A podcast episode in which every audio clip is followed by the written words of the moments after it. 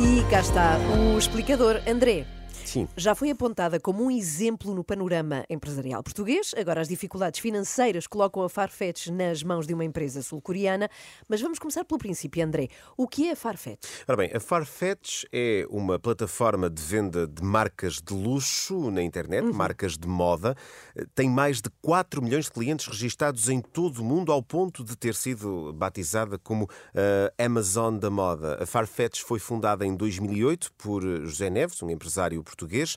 Tem atualmente sede fiscal em Londres, mas o edifício principal fica em Lessa do Balio, no Conselho de Matosinhos. E era uma história que tinha tudo para, para correr bem, Tinha, não é? tinha, pois tinha, Para dar mas certo. e deu, e deu durante vários anos. A Farfetch foi o primeiro eh, unicórnio português. A startup chegou a valer cerca de 20 mil milhões de euros e tinha, eh, por isso, o estatuto de gigante tecnológico. E foi mesmo notícia o dia em que José Neves, o fundador desta empresa, assinalou a entrada da Farfetch na Bolsa de Nova Iorque, nos Estados Unidos.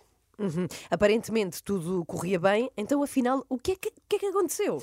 Aconteceu que depois dos anos da pandemia, em que, como sabemos, Sim. as vendas online subiram muito consideravelmente, a empresa deixou Ok. de crescer e, portanto, o valor das ações começou a cair, caiu a pique, o que obrigou a Farfetch a adiar até a apresentação dos resultados do terceiro trimestre, que até agora eh, continuam por, Uhum. eh, por, ser, por estar divulgados, por serem conhecidos. E tudo isto gerou muita desconfiança, ainda mais desconfiança e receio por parte de quem investe. Pois. E ontem as ações valiam eh, uns módicos 64 cêntimos. Há três anos valiam mais de 73 dólares. Por aí já se percebe. Bom, e é aqui então que surge esta tal empresa sul-coreana eh, a anunciar que vai comprar a Farfetch, não é? Pois, e aparentemente será essa a solução para evitar a falência. A empresa Kupang, da Coreia do Sul, anunciou a compra da unidade Lessa do Aliu por cerca de 460 milhões de euros. É uma injeção direta para evitar a bancarrota da Farfetch. O banco JP Morgan depois ficará encarregue de tratar da venda dos ativos. A Farfetch vai eh, continuar,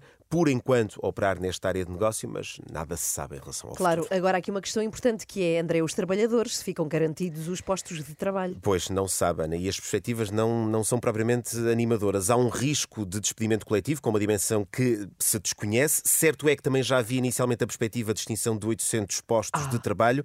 E mais recentemente admitia-se que poderiam ser afetados 2 mil trabalhadores.